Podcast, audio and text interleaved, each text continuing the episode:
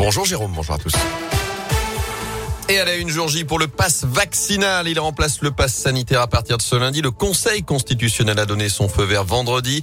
Alors désormais, pour ceux qui ont plus de 16 ans, un test négatif ne suffit plus, sauf pour accéder aux établissements et services de santé. Il faut justifier d'un schéma vaccinal complet pour avoir accès aux activités de loisirs, au resto, au bar, aux foires, pour prendre l'avion ou encore le train. C'est-à-dire avoir effectué sa dose de rappel dans les 7 mois après la dernière. En revanche, ces dispositions ne s'appliquent pas pour les meetings politiques. Notez que c'est aujourd'hui que s'ouvre également la campagne de rappel non obligatoire obligatoire pour les ados de 12 à 17 ans. Dans ce contexte, je vous rappelle aussi qu'un nouveau centre de dépistage a ouvert ses portes ce week-end au Palais des Spectacles à saint C'est sans rendez-vous du lundi au samedi de 9h à 20h, le dimanche de 14h à 20h. Quatre autres centres sont donc également installés dans le département, en plus des labos et des traditionnels Barnum, notamment à Vauche, à Rive-de-Gier, à Saint-Chamond ou encore au Scarabée de Riorges.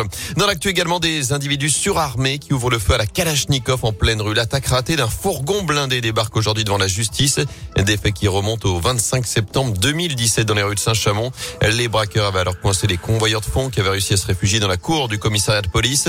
Les malfaiteurs, eux, avaient ouvert le feu avant d'incendier leurs trois véhicules. Au total, huit individus seront jugés cette semaine devant les assises de Lyon. D'après le progrès, ils avaient été interpellés à Saint-Chamond, Saint-Etienne et Oulin dans la banlieue lyonnaise six mois après les faits. Un véritable arsenal de guerre avait été retrouvé au moment des perquisitions.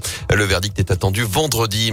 En bref, les suites de l'accident à Brive-Charensac, d'après le progrès, le piéton renversé samedi en fin de matinée, décédé hier de ses blessures. Cet homme de 80 ans avait été percuté par une voiture au d'un passage piéton. Une enquête est ouverte. À retenir également Jean-Jacques Bourdin, écarté de l'antenne. Le présentateur vedette d'RMC et BFM TV est visé par une plainte pour tentative d'agression sexuelle. Enfin, la disparition de Thierry Mugler, le créateur français décédé hier à l'âge de 73 ans, de mort naturelle selon son attaché de presse. En foot nouveau, mal de crâne pour les Verts. La défaite dans le derby, la septième de suite en championnat. 0 vendredi soir au Parc OL laisse les Stéphanois dernier Ligue 1 à 8 points désormais du premier non relégable. Mais rien n'est perdu selon l'entraîneur Pascal Duprat qui compte sur les confrontations directes face aux équipes de bas de tableau pour assurer le maintien en Ligue 1.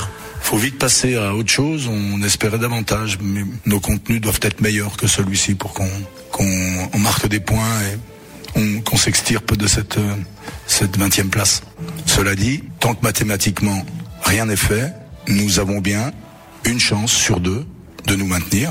Donc euh, la sagesse et mon optimisme BA me fait dire qu'il faut continuer, qu'il faut bien sûr très vite inverser la tendance. Une fois que ça sera fait, je l'espère, le plus vite possible, compter avec les confrontations directes. Celles-ci, elles vaudront leur pesant d'or. Les prochains rendez-vous justement dès mercredi, match en retard à Angers. Il y aura ensuite le huitième de finale de Coupe de France à Bergerac dimanche prochain.